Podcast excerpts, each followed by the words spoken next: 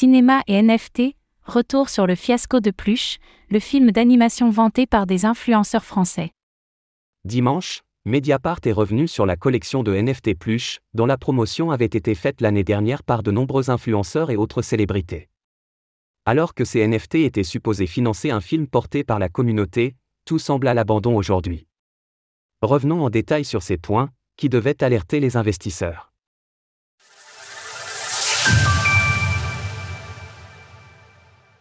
Retour sur la désillusion de la collection NFT Pluche. Dimanche 23 mars, Mediapart a publié une enquête à charge concernant le projet de film d'animation Pluche, une initiative qui se voulait être financée par la communauté via la vente de tokens non fongibles, NFT, faisant ainsi des investisseurs les coproducteurs du film. Pluche a été porté par un entrepreneur nommé Fabien Treff selon nos confrères.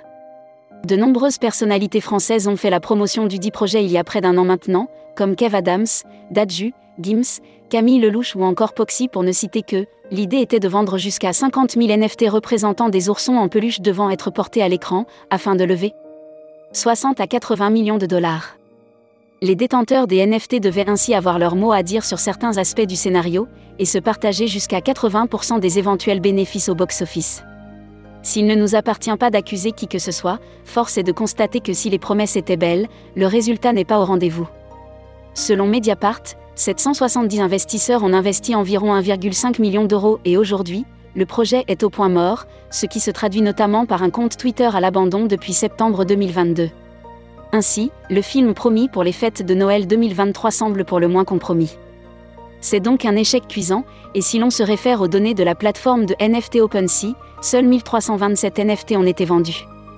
Avec un prix de départ à 1290 euros, le floor price de la collection est aujourd'hui à 0,21 ETH, soit à peine 355 euros au prix actuel de l'actif, ainsi, la dite collection n'a généré qu'un volume de 26 ETH seulement.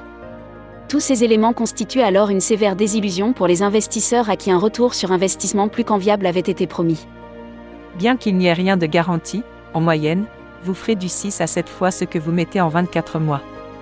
Ce qui est énormissime, quand vous pensez, vous allez à la caisse d'épargne, une banque traditionnelle, et vous faites moins de 1% dans l'année. Les signaux d'alerte étaient bien là. Outre la promotion discutable des personnes impliquées, le site web du projet Pluche comporterait de nombreux signaux qui auraient pu alerter l'investisseur.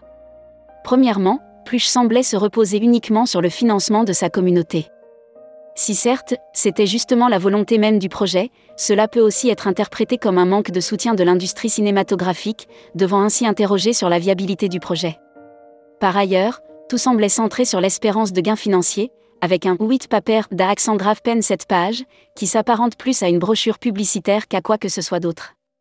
Par exemple, aucune véritable analyse budgétaire détaillée n'est présentée sur ce qu'est censé coûter la production du film d'animation.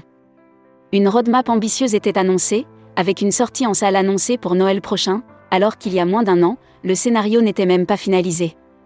D'autre part, l'expérience des équipes des sociétés de production mandatées était mise en avant.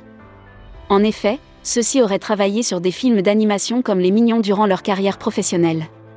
Quand bien même, il ne suffit pas d'avoir travaillé dans une quelconque entreprise renommée pour que nos expériences futures soient gages de succès.